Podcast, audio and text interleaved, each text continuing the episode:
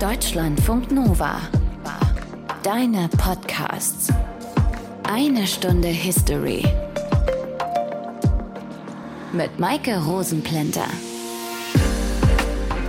Wenn wir über den Holocaust reden, dann steht ja immer die Frage im Raum, wer hätte eventuell verhindern können, dass so viele Juden deportiert und umgebracht wurden. Klar, einzelne Menschen haben geholfen, aber es wäre natürlich gut gewesen, wenn eine große Institution geholfen hätte.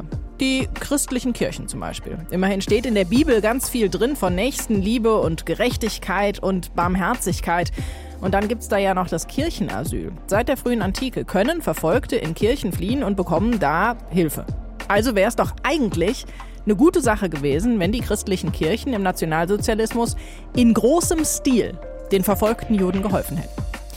Die evangelische Kirche war in der Zeit gespalten. Ein Teil hat Hitler unterstützt, ein Teil ist in den Widerstand und viele von denen landeten dann auch im KZ, bleibt die katholische Kirche, die ja sogar einen eigenen Staat und ein eigenes Staatsoberhaupt hat. Aber dieses Staatsoberhaupt, Papst Pius XII., hat sich so uneindeutig verhalten, dass noch immer umstritten ist, ob er den Holocaust wissend in Kauf genommen hat, ohne zu helfen, oder ob er doch irgendwie geholfen hat. Es gibt viel Literatur zu Pius XII., aber ins Rollen gebracht hat das Thema Rolf Hochhuth mit seinem Theaterstück Der Stellvertreter. Das wurde im Februar 1963 uraufgeführt und hat eine Diskussion ausgelöst, die bis heute geführt wird. Das ist unser Thema in dieser einen Stunde History. Aus den prallgefüllten Schatzkammern der Menschheitsgeschichte.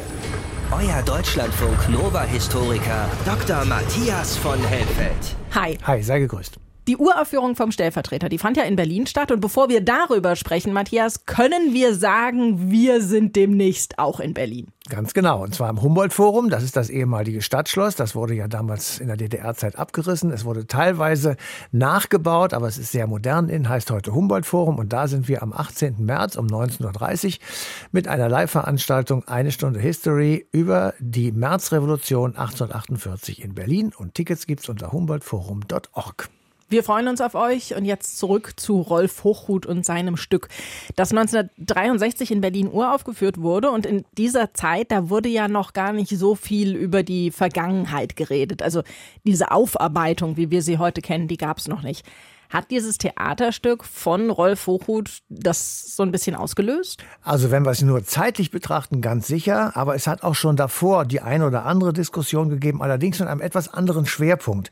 Da kamen die Kriegsgefangenen zurück Mitte der 50er Jahre. Da ging es ebenfalls Mitte der 50er um die Wiederbewaffnung der jungen Bundesrepublik. Da ging es um Aussöhnung mit Israel und natürlich auch um die deutsche Teilung als Folge dieses Zweiten Weltkrieges. Da waren dann gesellschaftliche Debatten vorhanden, eben über den Weltkrieg, über den Holocaust und welche deutsche Schuld eigentlich an allem daran ist, aber es stand nicht so richtig im Mittelpunkt. Und wann sind dann diese Diskussionen entstanden? Naja, so ein richtiges Startdatum, glaube ich, gibt es nicht, aber es gab die Jahrgänge ab 1940. Die hatten mit dem Krieg nichts zu tun. Sie hatten aber Väter, die dabei gewesen waren und sie waren selbst nun alt genug, um nun kritisch auf die Vergangenheit ihrer Eltern zu schauen und eben auch Fragen an Eltern und Großeltern zu stellen. Und sie wuchsen gleichzeitig in einer sehr kriegerischen Zeit auf. Der Koreakrieg, der dauerte bis 1953, der Indochina-Krieg bis 1954, der Algerienkrieg bis 1962. Dazu gab es Aufstände in Ungarn, in Polen und eben in der DDR am 17. Juni. Es gab die Revolution auf Kuba und natürlich den Vietnamkrieg bis 1975. Das war ein Umfeld, in dem Krieg in der Welt ein Thema war. Und natürlich damit auch der Zweite Weltkrieg. Und damit rückten Väter und Großväter ins Visier der Jüngeren. Jetzt ist aber in diesem Theaterstück nicht der Generationenkonflikt im Fokus, sondern eben die katholische Kirche. Genau. Das passt aber sehr gut in die Zeit und auch ins Thema, weil katholische Kirche und Papst, die waren gegen Ende des Krieges verwickelt in Fluchtrouten hoher Nazis nach Südamerika. Nach 1945 wurde das noch intensiviert und der US-Geheimdienst nannte das Rattenlinien oder Klosterrouten, weil eben sehr viele Klöster als Stationen involviert waren. Dazu hatten wir ja auch mal eine Sendung gemacht. Genau. Und außerdem war bekannt geworden, der Papst hatte in Infos über die Vernichtungslager, aber seine Reaktion darauf, die war eben nicht ganz klar. Die einen sagten, er hat weggeschaut bei den Deportationen von über 1000 Juden aus Rom. Und die anderen sagen, Pius XII. hat Klöster für die Juden geöffnet. Gesichert ist, dass Pius XII. und der spätere Paul VI., der war nämlich Mitarbeiter von Pius, Vatikan-Mitarbeiter ermächtigt haben, die Ausreise von Nazis zu organisieren. Das dann aus Überzeugung oder waren da doch irgendwelche christlichen Werte wie zum Beispiel eben Nächstenliebe ausschlaggebend? Ja, wenn ich das doch nur wüsste. Der einer der Hauptorganisatoren, das war ein gewisser Alois Hudal, das war ein österreichischer Theologe.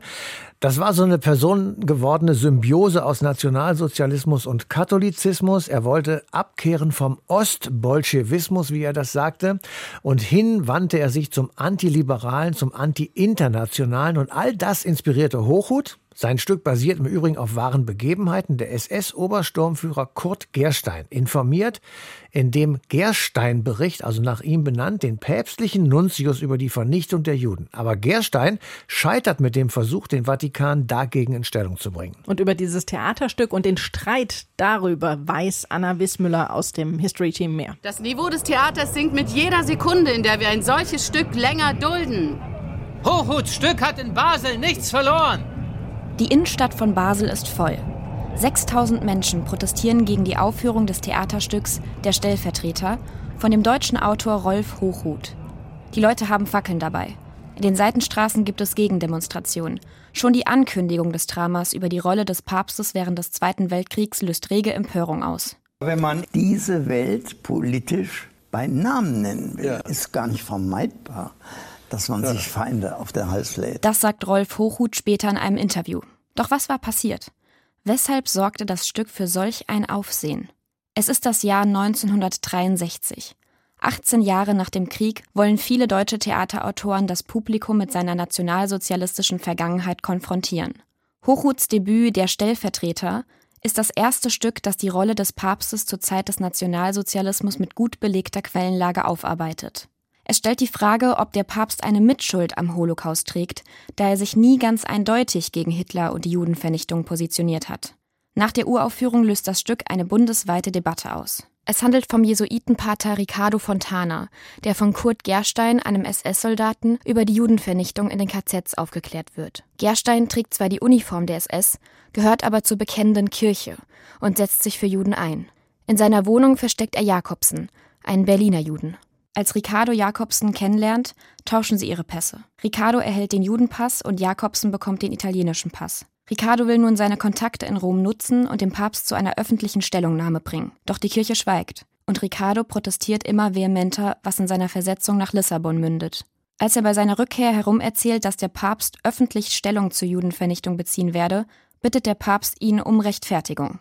Dabei wird klar, dass einer der Bischöfe diese Nachricht tatsächlich verbreitete, weil er von einem Mitarbeiter der deutschen Botschaft heimlich zum Protest gebeten wurde. Eine Million achthunderttausend Juden sind allein in Polen bereits ermordet worden. Da diese Zahl Heiligkeit im Juli offiziell bestätigt wurde, kann Gott nicht wollen, dass eure Heiligkeit sie ignorieren. Ignorieren? Wissen Sie, dass wir uns schon vor Wochen bereit gefunden haben, den Juden Roms, die man verhaften wollte, mit Gold, mit sehr viel Gold, aus ihrer Not zu helfen. Die Banditen Hitlers versprachen gegen Lösegeld den Juden Freiheit. Man hat uns dann mit einer Summe, die nicht mehr realistisch war, erpressen wollen. Wir hätten sie dennoch gezahlt. Heiligkeit haben also gewusst, seit Wochen schon, was die SS hier mit den Juden vorhat. Ricardos Vater arbeitet als Berater für den Papst Nachdem auch er sich für einen Brief an Hitler einsetzt, sagt der Papst Gewiss, der Terror gegen Juden ist ekelhaft. Doch darf er uns nicht so sehr verbittern, dass wir vergessen, welche Pflichten den Deutschen, auch als Schirmherrn Roms, in nächster Zukunft auferlegt sind. Ricardo sieht zum Schluss keinen anderen Ausweg mehr, als selbst als Zeichen des Protests mit Jakobsens Pass nach Auschwitz zu gehen. Das Stück zeigt immer wieder auf, dass die Kirche mit ihrer Stimme etwas hätte bewegen können. Verteidigen tut sie sich mit dem Verstecken von Juden in Klöstern. Allerdings war das ein kleiner Prozentsatz angesichts der riesigen Zahl an Deportierten.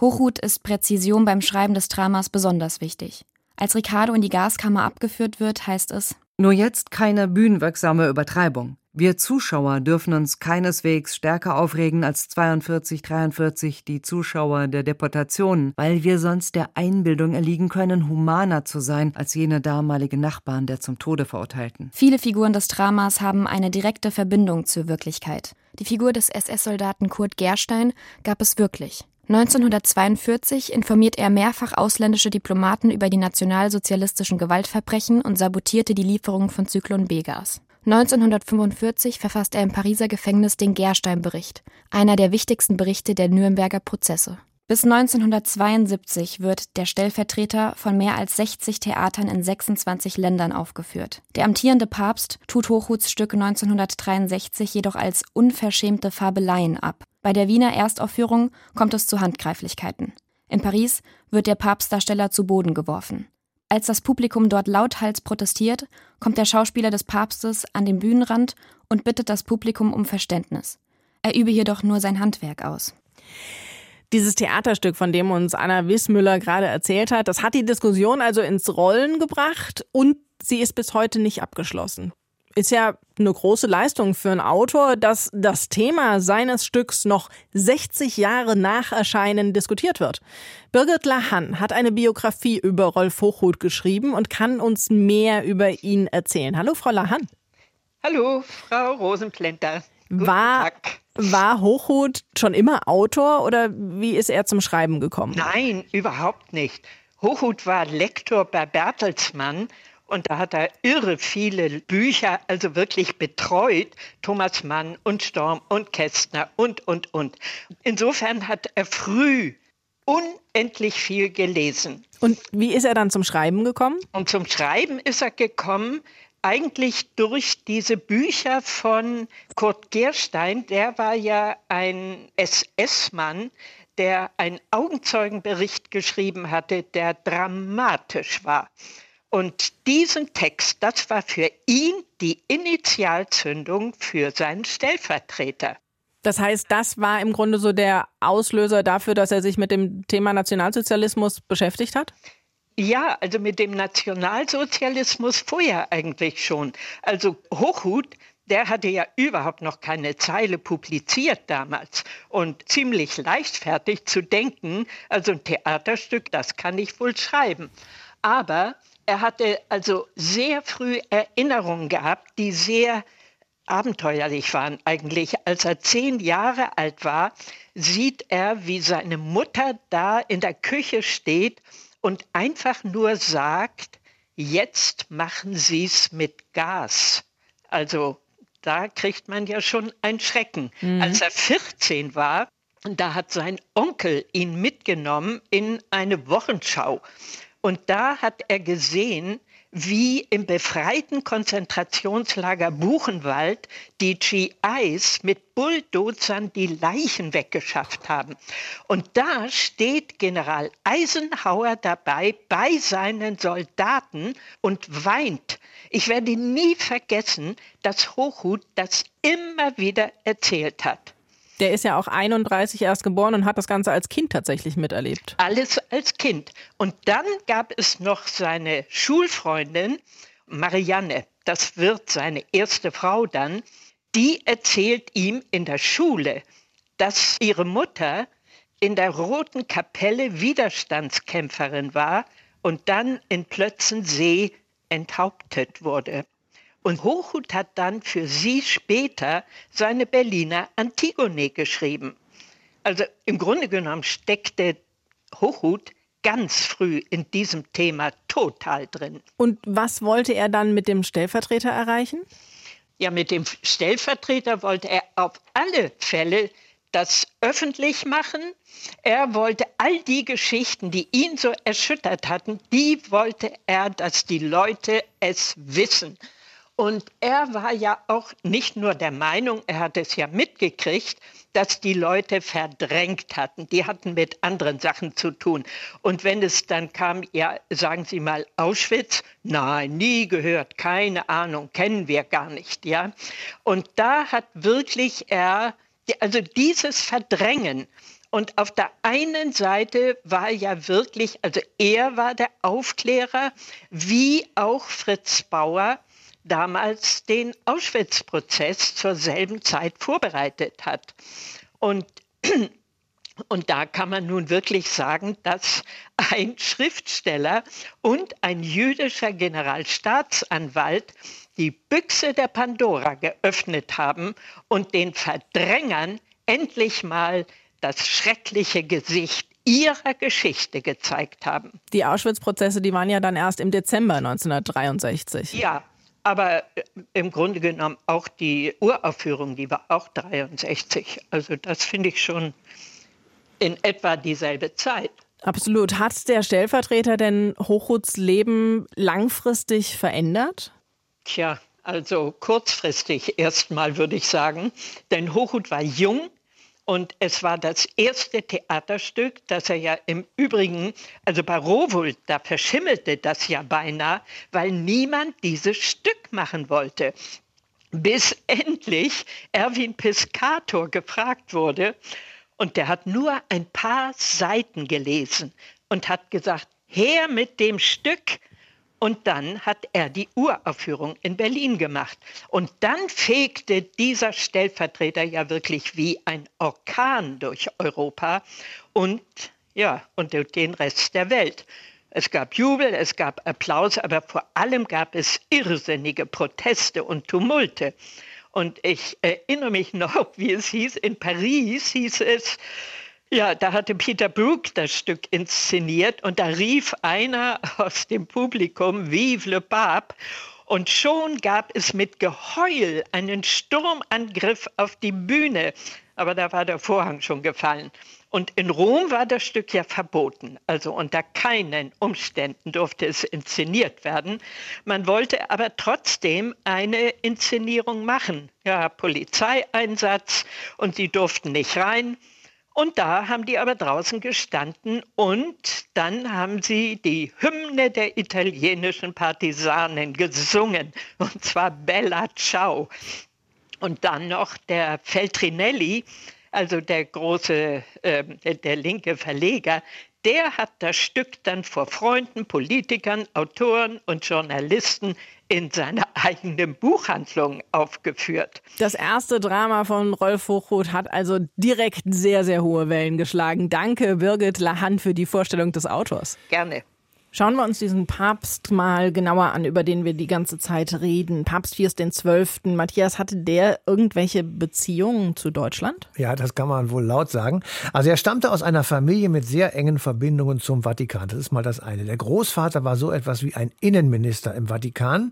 Während des Ersten Weltkriegs war er Nuntius des Vatikans in München. Er verhandelte mit Reichskanzler Theodor von Bethmann-Hollweg einen Friedensplan. Dann war der spätere Pius XII. während der Räterepublik in München. Er erlitt Repressionen gegen ihn und nannte das Lappalie. Aber er wird eben beeinflusst worden sein durch das, was er da erlebt hat. Er nennt es später eine, Zitat, harte russisch-jüdisch-revolutionäre Tyrannei. Und wie lange war Pius dann in Deutschland? Er war bis 1929 in Deutschland. Danach wird er Kardinal in Santi Giovanni e Paolo. Das ist eine der ältesten christlichen Städten in Rom, die sogenannte Basilika. 1930 wird er dann Kardinalstaatssekretär, verantwortlich für alle diplomatischen Aktivitäten und politischen Aktionen des Vatikans. Und 19 1933 verhilft in der noch jungen NS-Regierung zum ersten großen Erfolg, nämlich im Juli zum Reichskonkordat. Es gibt wenige Päpste, die so umstritten sind wie Papst Pius XII. und über die auch immer noch so viel geforscht wird. Klaus Kühlwein hat das auch gemacht. Er ist Theologe und hat ein Buch geschrieben über Pius XII. Hallo, Herr Kühlwein. Ja, hallo Frau Rosenblender, ich grüße Sie.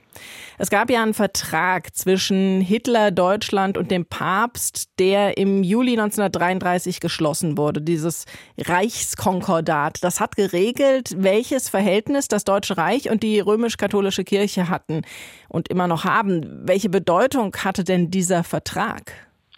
Ja, das war ein sehr zwiespältiger Vertrag.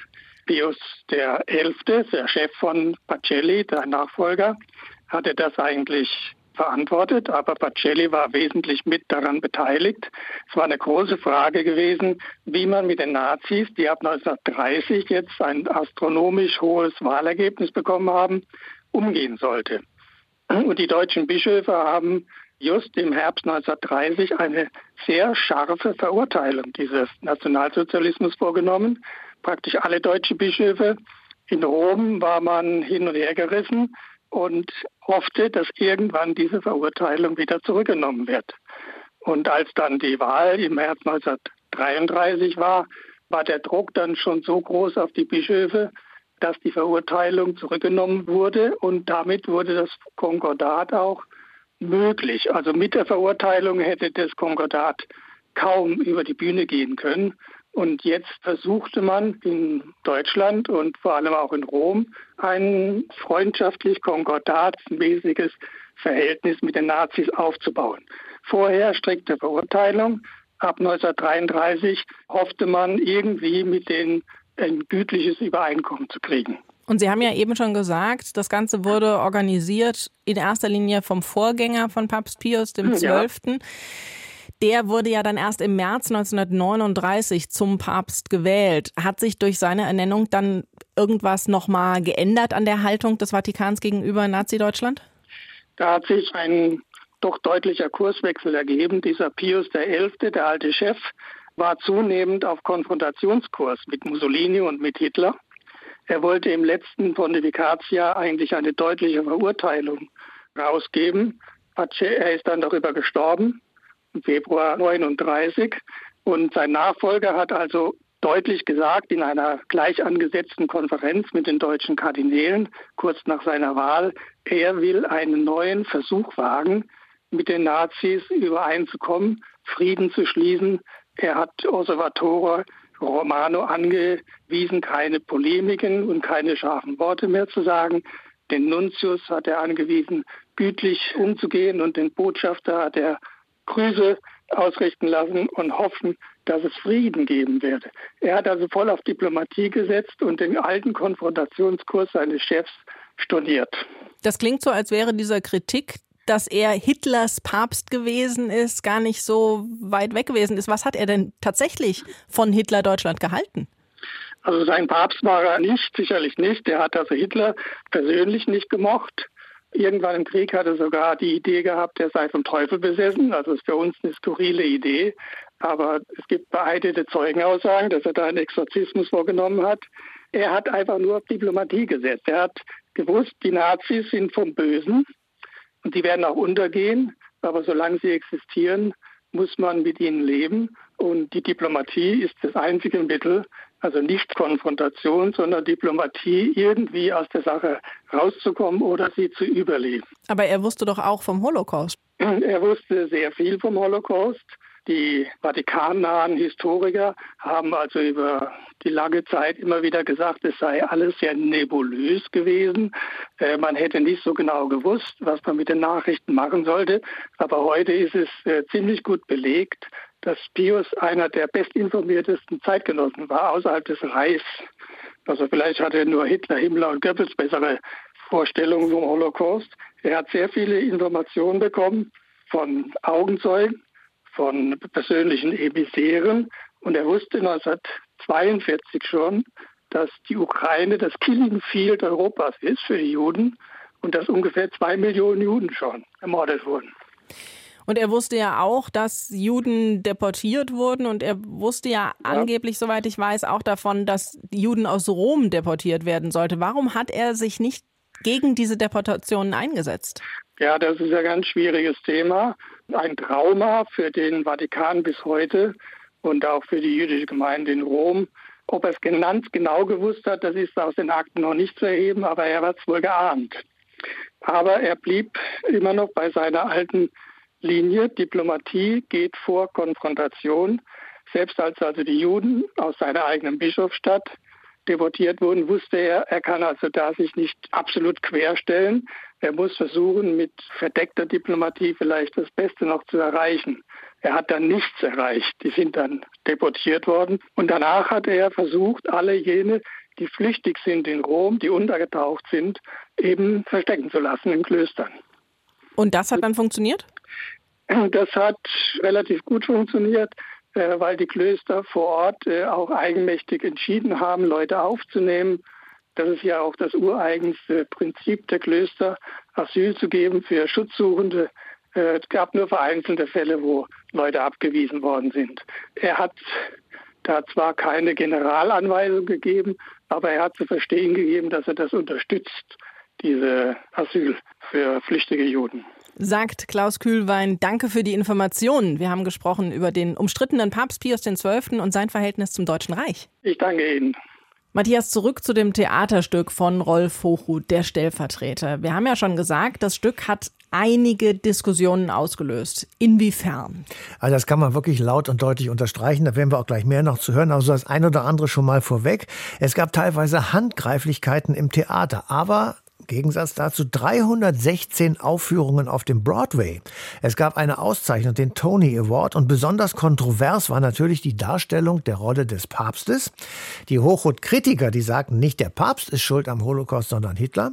Und die Hochhut-Befürworter sagten, die Frage nach der Verantwortung des Papstes ist legitim. So, und in dieser ganzen Diskussion stand dann dieser knapp 32-jährige Erstautor plötzlich vollkommen im Mittelpunkt. Wie ist er denn damit umgegangen? Also erstmal vorweg eine erstaunliche Zahl. Bis 1975 gab es 7500 schriftliche wow. Reaktionen auf das Stück. Er hat sicher nicht alles gelesen und auch gar nicht alles kommentiert, aber so viel doch. Er stellte die Frage, warum ausgerechnet der Papst geschwiegen hat.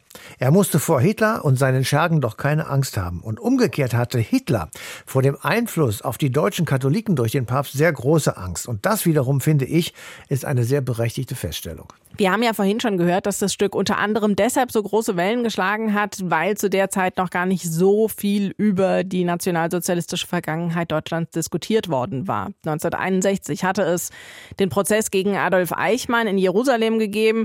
Über Eichmann gibt es ja auch eine eine Stunde History und die Frankfurter Auschwitz-Prozesse, die wurden 1963 vorbereitet, aber die gingen ja dann auch erst Ende 1963 los, also nach Hochhuts Veröffentlichung vom Stellvertreter. Also wie waren die Reaktionen in Deutschland? Das kann uns Thomas Brechenmacher sagen. Er ist Professor für neuere Geschichte an der Uni in Potsdam und hat sich intensiv mit den Vergangenheitsdebatten in der damaligen Bundesrepublik beschäftigt. Hallo, Herr Brechenmacher. Hallo, ich grüße Sie. Am 20. Februar 1963 wurde dieses Theaterstück zum ersten Mal in Berlin uraufgeführt. Wie waren danach die Reaktionen in der Bundesrepublik? Also die Reaktionen waren doch schon ganz massiv und äh, damit hatte eigentlich keiner gerechnet, dass dieses Stück so einschlagen würde. Sie waren massiv, aber eben auch geteilt und kontrovers von Anfang an. Man kann eigentlich Reaktionen auf der unterschiedlichsten Ebene feststellen. Zunächst die Theaterkritiker waren von dem Stück nicht so begeistert, weil sie es eigentlich für dramaturgisch misslungen hielten. Auf der anderen Seite in der Öffentlichkeit, unter Intellektuellen wurde es doch ziemlich begrüßt, gerade auch aufgrund dessen, was Sie gerade angesprochen haben, also die Frage Auschwitz, Verantwortlichkeit für Auschwitz, natürlich auch die Rolle des Papstes und der katholischen Kirche stand von Anfang an in kontroversen Debatten. Jemand wie Martin Walser zum Beispiel hat sich sehr euphorisch geäußert, indem er gesagt hat, ja, in Zukunft müsste man eigentlich die Geschichtsdarstellung alleine dem Rolf Hochhut überlassen. Also Historiker würde es gar nicht mehr brauchen, sondern das könnte in Zukunft alles der Hochhut machen. Auf der anderen Seite gab es auch politische Reaktionen. Das hat äh, ziemlich Wirbel gemacht, äh, politisch, weil der Heilige Stuhl äh, sich doch angegriffen fühlte durch das Stück und es gab eine Intervention sogar vom Heiligen Stuhl bei der Bundesregierung.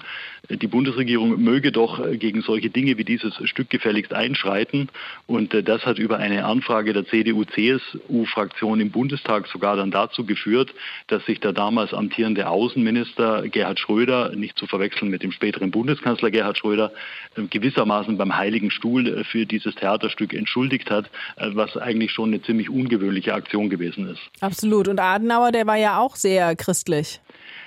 Nun ja, äh, Konrad Adenauer war christlich und er war auch katholisch, aber er war durchaus nicht klerikal. Ähm, und er hat durchaus nicht immer das gemacht, was die Bischöfe wollten. Also so kann man das nicht sagen. Aber jedenfalls Adenauer war ein großer Freund Pius XII. Das muss man festhalten. Weil Adenauer und Pius XII. politisch doch ganz auf einer Linie gewesen sind. Und das betraf vor allem die Haltung gegenüber dem kommunistischen Ostblock. Und es betraf auch die Haltung in der Europapolitik. Also beide hat so ein gewisses, so ein spezifisch natürlich christlich untersetztes Europabild auch angetrieben.